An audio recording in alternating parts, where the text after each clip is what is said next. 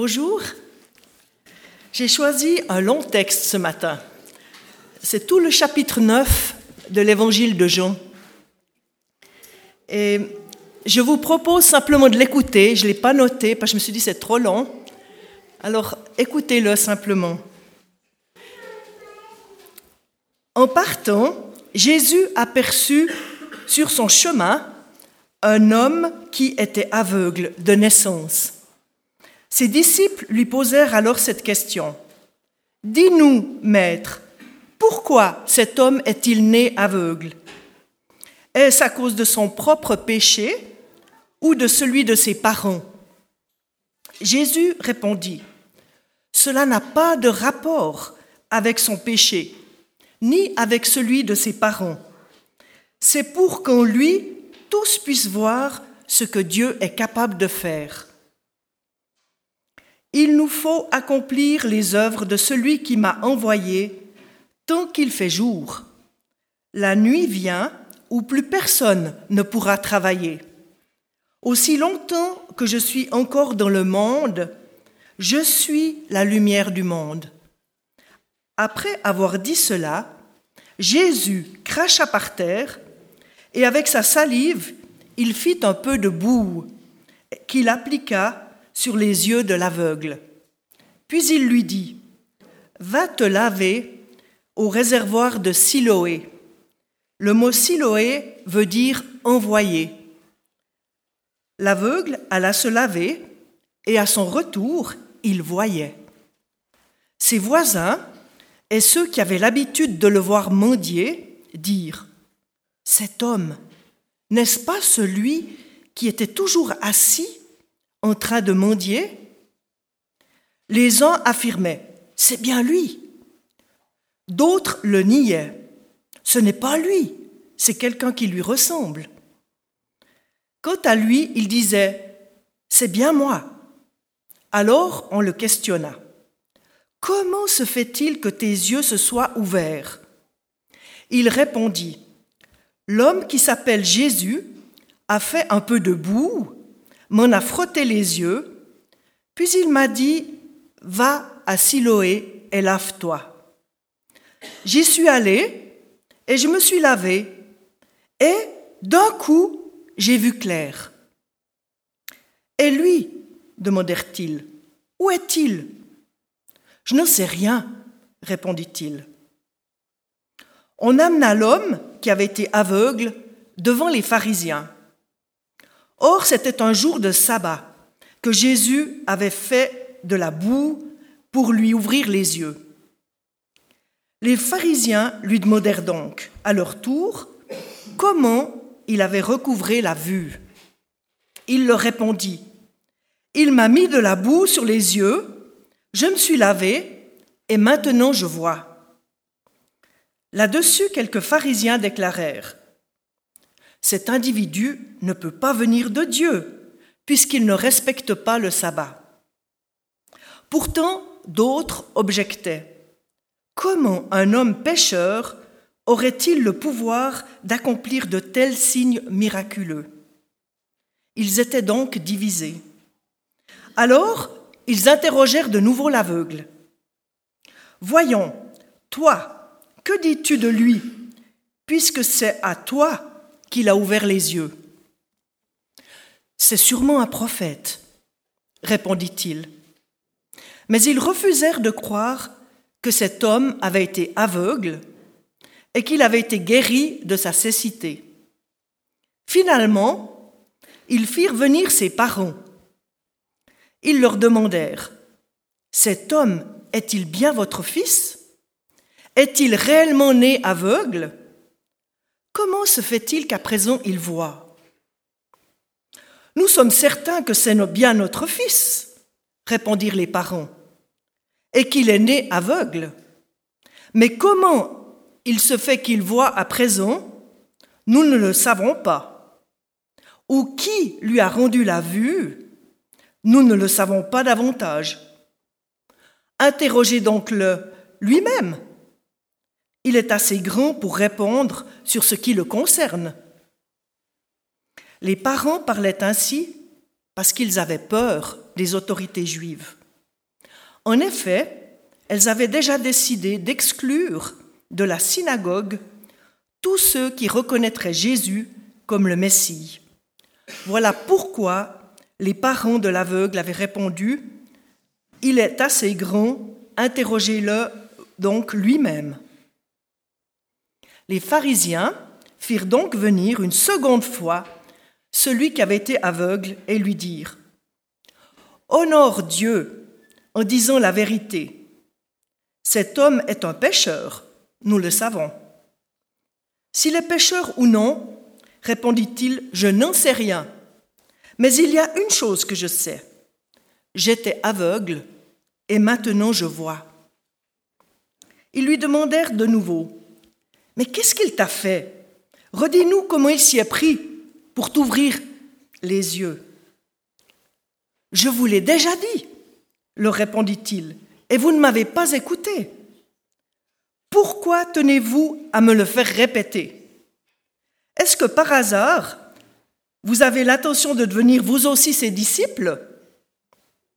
Alors ils se mirent à l'injurier et lui lancèrent.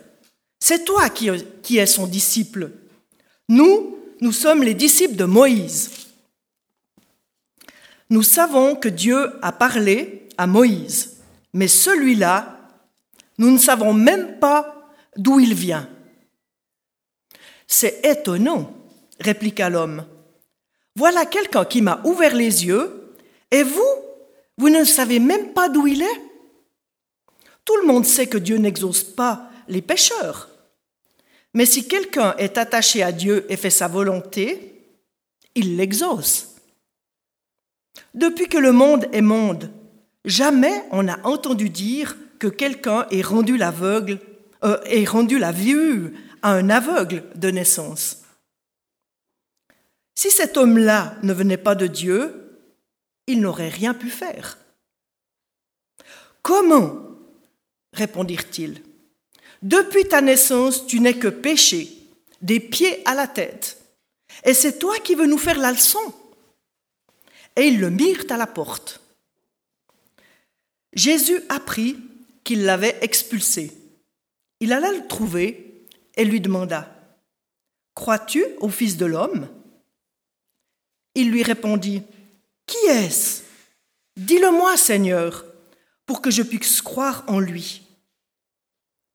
Jésus lui dit, Tu le vois de tes yeux, c'est lui-même qui te parle maintenant. Je crois, Seigneur, déclara l'homme, et il se prosterna devant lui.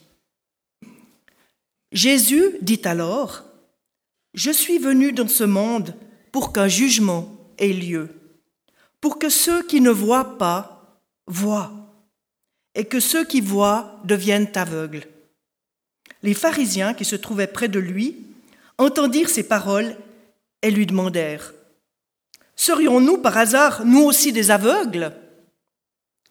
Si vous étiez de vrais aveugles, leur dit Jésus, vous ne seriez pas coupables. Mais voilà, vous prétendez que vous voyez. Aussi, votre culpabilité reste entière.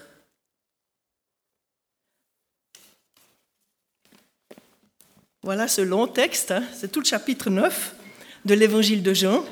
Mais je trouvais intéressant de le lire une fois en entier, et pas simplement la guérison de l'aveugle.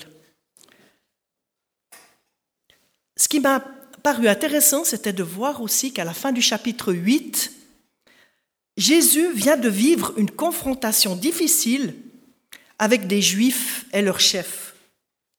Et finalement, à cause de ces paroles, ils voulaient même le lapider. Ils ont commencé à ramasser des cailloux pour les lui lancer. Et Jésus, à cause des paroles qu'il avait dites, et Jésus, pour leur échapper, il s'est glissé dans la foule et il est sorti de l'enceinte du temple. Je pense que beaucoup de personnes auraient été stressées hein, après un épisode comme ça. Et juste après, Jésus, il voit cet aveugle qui est au bord du chemin ce qui vient de se passer, la lapidation évitée, ne l'empêche pas de voir cet homme. Et cela, à mon avis, même si les situations se succèdent rapidement, c'est lié au fait que Jésus il est toujours online avec son Père céleste. Et il est toujours disponible pour le maintenant, pour le moment présent, et les personnes qu'il rencontre. Et cela sans stress apparent. Il prend aussi le temps de répondre à ses disciples concernant le fait de savoir qui a péché et leur transmet ce que Dieu lui a révélé concernant cet aveugle-né. Il élargit la compréhension de ses disciples concernant le péché pour leur montrer que la vision de Dieu est différente. Dieu veut se glorifier dans cette situation. J'aimerais aborder six points avec vous d'après ce texte de Jean. Le premier, c'est que nos fausses conceptions peuvent nous aveugler. Les, disciples, ils sont dans une logique de cause à effet. La cause, pour eux, c'est le péché. Soit celui du, de l'aveugle-né, soit celui de ses parents. Et l'effet, eh ben, c'est que cet homme est aveugle. Et pour les disciples, il n'y a pas d'autres alternatives. Alors c'est vrai que le péché est une réalité pour tout être humain depuis la chute au Jardin d'Éden. Mais Jésus a tout accompli pour que nous soyons sauvés en mourant sur la croix à notre place. On l'a chanté hein, ce matin. Romains 3, 22, 24 nous dit, Dieu déclare les hommes justes par leur foi en Jésus-Christ, et cela s'applique à tous ceux qui croient, car il n'y a pas de différence entre les hommes. Tous ont péché, en effet, et sont privés de la glorieuse présence de Dieu, et ils sont déclarés justes par sa grâce. C'est un don de Dieu, c'est un, don que Dieu leur fait par le moyen de la délivrance apportée par Jésus-Christ. Alors même si la souffrance et la mort, la maladie sont entrées dans le monde à cause du péché, il est faux d'affirmer que les souffrances de chaque individu proviennent forcément de ses propres péchés. On peut imaginer les dégâts causés par de telles conceptions si on les applique aux personnes malades ou handicapées. D'ailleurs, le livre de Job, il contredit complètement cette interprétation des choses. Est-ce que nous aussi, on n'est pas parfois tentés d'essayer de comprendre ce qui se passe en cherchant une cause, un coupable, en tirant nos propres conclusions? Elles peuvent paraître logiques, mais elles ne sont pas forcément euh, la manière de voir de Dieu. Ésaïe 55, les versets 8 et 9 nous dit, Car vos pensées ne sont pas mes pensées, vos voix ne sont pas mes voix, déclare l'Éternel. Autant le ciel est élevé au-dessus de la terre, autant mes voix sont élevées au-dessus de vos voix, autant mes pensées sont élevées au-dessus de vos pensées. Et je pense que c'est tellement important de réaliser que notre vision des choses est limitée, notre compréhension aussi, contrairement à Dieu. Devant ce qui nous dépasse, il vaut parfois mieux dire ⁇ je ne sais pas, je ne comprends pas ⁇ mais en sachant que Dieu, lui, il sait et qu'il a un but au travers de ce qui arrive, au travers des difficultés. Et ce que je trouve très positif, c'est que les disciples, ils interrogent Jésus. Ils ne restent pas dans leur affirmation. Dans leur tête, il y a une conception qui dit handicap égale péché. Et là, ils découvrent autre chose. Ils découvrent que Dieu peut se glorifier au travers d'une personne handicapée et que son handicap n'est pas lié à son péché. Et ça ouvre comme un nouvel horizon pour eux. C'est une découverte. Ils voient que Dieu a un but pour cette personne, un but plein d'espérance, qui va servir de témoignage à Dieu. Ça nous donne une autre perspective de la souffrance et des difficultés que l'on peut traverser. Dieu peut se glorifier dans toutes nos situations, même les plus difficiles, soit en nous guérissant, soit au travers de notre fidélité, même si nous ne sommes pas guéris sur cette terre, mais que nous le serons au ciel. Le Seigneur sait ce que nous vivons. Il n'est pas indifférent à nos situations. Et je crois qu'on est tous invités à déposer nos pourquoi au pied de la croix. Parce que parfois ils peuvent nous garder prisonniers de fausses culpabilités ou de mauvaises compréhensions. Notre plus grand défi, c'est de garder notre confiance en Dieu, même si les choses ne se passent pas comme on l'aurait souhaité.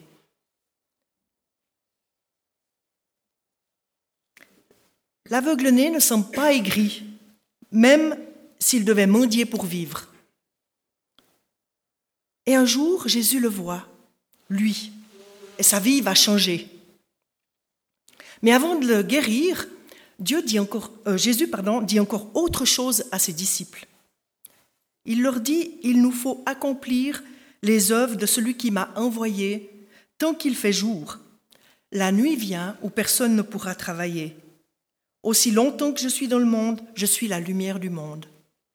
J'en arrive à un deuxième point, accomplir les œuvres de Dieu pendant qu'il fait jour. Il y a comme une urgence dans ces paroles.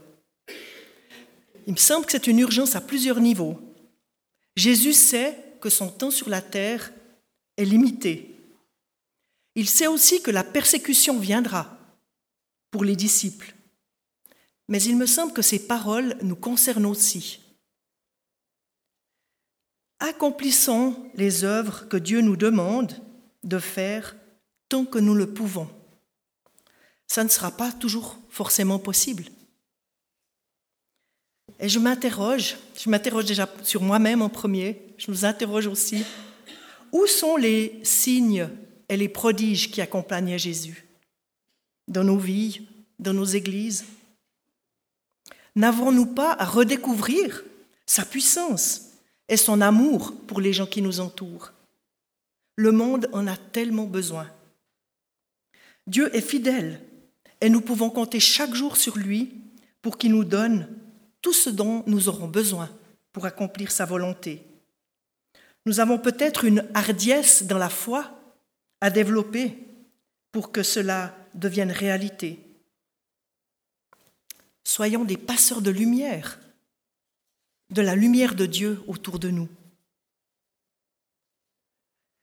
Et le troisième point, c'est que Jésus, la lumière du monde, sort un aveugle de son obscurité.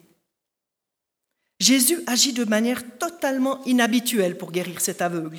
Il crache par terre et avec sa salive, il fait de la boue qu'il met sur les yeux de l'aveugle et lui dit d'aller se laver. C'est pas très conventionnel comme manière. Et il, lui dit, il dit à l'aveugle d'aller se laver à la piscine de Siloé. Siloé, c'était un bassin qui avait été taillé par le roi Ézéchias en 700 ans, 700 ans avant Jésus-Christ. Ce bassin recueillait la source, l'eau de la source du Guillon, Guillon pardon, dans Jérusalem, dont les eaux puisées lors des fêtes juives symbolisaient les bénédictions à venir de l'âge messianique passé. En allant euh, à la source, qui était comme un signe de ce, qu'allait accomplir le Messie, l'aveugle est en train d'accomplir un signe prophétique. Parce que ces bénédictions promises, elles sont en train de s'accomplir en Jésus. Jésus est en train d'accomplir cette prophétie aussi d'Ésaïe qu'il avait lue dans la synagogue au début de son ministère. Luc 4, les versets 18-19 nous, le rappellent. L'Esprit de Dieu repose sur moi parce qu'il m'a désigné par l'onction pour annoncer une bonne nouvelle aux pauvres. Il m'a envoyé pour proclamer aux captifs la libération, aux aveugles le recouvrement de la vue, pour apporter la délivrance aux opprimés et proclamer l'année de grâce accordée par le Seigneur. L'homme obéit à Jésus, il va se laver, et à son retour, il voit. Sa vie va changer, il n'aura plus besoin de mendier, il pourra travailler, mener une vie normale. Le ministère de Jésus s'accompagne de miracles. les, aveugles recouvrent réellement la vue.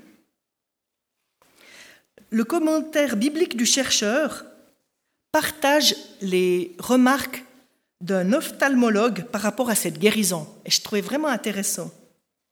Il dit qu'il y avait beaucoup d'aveugles dans les pays d'Orient à cause de la conjonctivite chez les nouveau-nés, ceci avant la découverte de médicaments qui pouvaient les soigner. Pour l'aveugle de naissance, il ne s'agissait pas d'une cécité liée à la maladie, mais d'une cécité congénitale qui était déjà présente à l'état fœtal et qui euh, avait empêché le développement des yeux à un moment de la gestation. Du point de vue de cet ophtalmologue, il ne s'agit pas d'un miracle de guérison, mais d'un miracle de création de deux organes qui manquaient complètement à cet homme. Il fallait en plus que les connexions nerveuses qui transmettent l'image visuelle au cerveau se créent et lui permettent de déchiffrer ce qu'il voyait. Normalement, c'est lentement, au cours des années, que notre discernement visuel s'affine. Chez cet homme, le miracle de Jésus accomplit tout cela instantanément. C'est un réel miracle. Dieu est créateur. Lorsque l'homme revient, Jésus n'est plus là. Il a guéri cet homme gratuitement, sans rien attendre en retour, ni même vérifier la réalité de la guérison. Et il a continué sa route. J'arrive au quatrième point, un témoignage à la gloire de Dieu qui interpelle. Ça interpelle déjà les voisins. Ils ont de la peine à croire qu'il s'agissait de l'homme qui mendiait et lui demandent comment s'est passée sa guérison. L'homme raconte simplement ce que Jésus a fait. ensuite, il y a les pharisiens. On amène l'aveugle guéri aux pharisiens. Les pharisiens constituaient le parti majoritaire des religieux. Ils exigeaient une stricte obéissance et nationale. Les pharisiens sont divisés entre eux à cause de ce miracle qui s'est produit un jour de sabbat. Certains estiment qu'en guérissant un aveugle, Jésus a travaillé. Or, tout travail est interdit le jour du sabbat. Alors que d'autres se disent, mais euh, un miracle comme ça, ça, doit venir de Dieu, parce qu'un homme pécheur ne peut pas faire ça.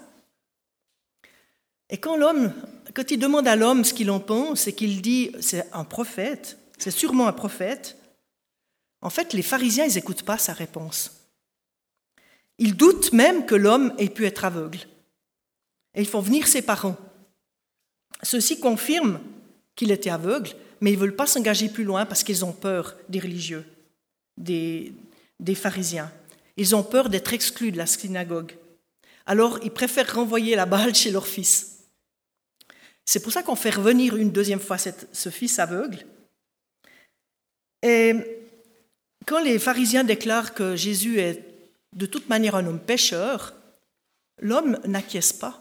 Il dit, je ne sais pas s'il est pécheur ou pas, hein, mais ce que je sais, c'est qu'il m'a guéri. Et quand les pharisiens lui redemandent de raconter une deuxième fois ce qui s'est passé, l'homme, avec un brin de provocation, leur demande s'ils ont l'intention de devenir eux aussi ses disciples. Ça, c'est les fâches. Ils se mettent à l'injurier. Et ils disent, mais on ne sait pas d'où vient Jésus.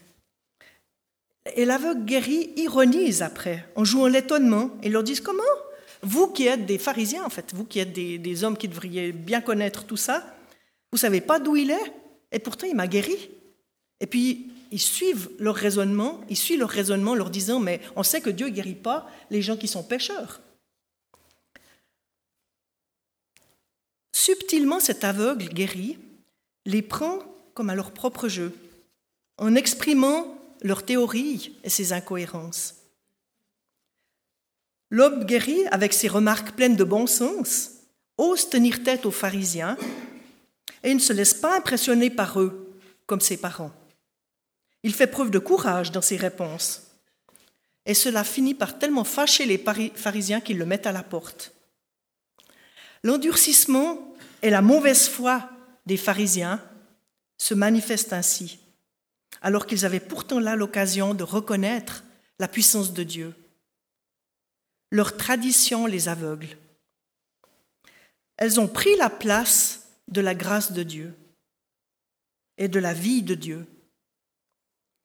Jésus voit qu'ils sont aveugles par rapport à leur incrédulité, alors que les pharisiens pensent être dans la vérité de Dieu. Ils ne se remettent pas en question. Ils n'ouvrent pas le dialogue et ils se ferment à la révélation de Dieu. La racine de leur comportement se trouve dans leur cœur qui n'a pas été changé par le Seigneur. Ils n'ont pas compris qu'on ne peut pas se purifier par soi-même, même si on respecte des traditions religieuses. Seul Dieu peut nous purifier, seul Dieu peut nous sauver par Jésus-Christ, qui a tout accompli pour nous lorsqu'on vient à lui dans la repentance. L'offre d'Ézéchiel 36, les versets 25-27, est pour chacun de nous. Dieu dit, Je répandrai sur vous une eau pure afin que vous deveniez purs. Je vous purle, je vous donnerai un cœur nouveau et je mettrai en vous un esprit nouveau. J'enlèverai de votre être votre cœur dur comme la pierre et je vous donnerai un cœur de chair. Je mettrai en vous mon propre esprit et je ferai de vous des gens qui vivent selon mes lois et obéissent à mes commandements pour les appliquer. C'est un défi aussi pour nous de ne pas figer le Seigneur dans nos traditions religieuses au point de devenir aveugles par rapport à sa vérité. Restons ouverts à la vie de l'Esprit, qui peut prendre des chemins qui nous surprennent parfois, afin de garder une relation vivante avec le Seigneur. Il nous donnera la force d'obéir et de vivre dans sa volonté et sa dépendance. L'histoire de l'aveugle aurait pu se terminer là, hein mais ça finit pas comme ça. Jésus, c'est une des rares fois, il me semble, où c'est Jésus qui va de lui-même vers cet aveugle guéri. Il apprend qu'il a été expulsé par les pharisiens et Jésus va le trouver. En fait, Jésus, il honore le courage de cet homme et il veut l'amener à une révélation plus grande. Et on arrive au point où Jésus se révèle comme le Messie à l'homme guéri. Et autant cet homme avait, euh, titillé, si je peux dire, les pharisiens par rapport à leur attitude, là, ils ne discutent pas avec Jésus. La confiance, elle est déjà là, elle est établie avec son Sauveur. Sans hésiter, quand Jésus se révèle, l'homme croit et il se prosterne devant Jésus. Alors qu'il était sceptique et critique avec les pharisiens, il fait totalement confiance à Jésus. Il se positionne clairement en sa faveur et met sa foi en lui. Celui qu'il avait vu comme un prophète, il le découvre comme son sauveur, comme le Messie. Alors j'en arrive au dernier point. Qui est aveugle? Au verset 39, Jésus déclare, Je suis venu dans ce monde pour qu'un jugement ait lieu, pour que ceux qui ne voient pas voient et ceux qui voient deviennent aveugles. Spirituellement, l'aveugle guéri voit clair et les pharisiens sont aveugles. Le problème des pharisiens, c'est qu'ils refusent cet état et prétendent voir. C'est cela qui les rend entièrement coupables pour Jésus. Et moi, et nous, suis-je comme l'aveugle guéri dans une relation d'amour et de confiance avec le Seigneur Ou les principes de ma foi, mes traditions ont-ils pris le dessus sur ma relation avec Dieu? Si c'était le cas, demandons pardon Seigneur pour cela et recevons sa grâce. Ne laissons pas nos idées et nos traditions se mettre entre lui et nous. Comme l'aveugle guéri, redisons-lui notre confiance et notre amour. Je vous invite à prier.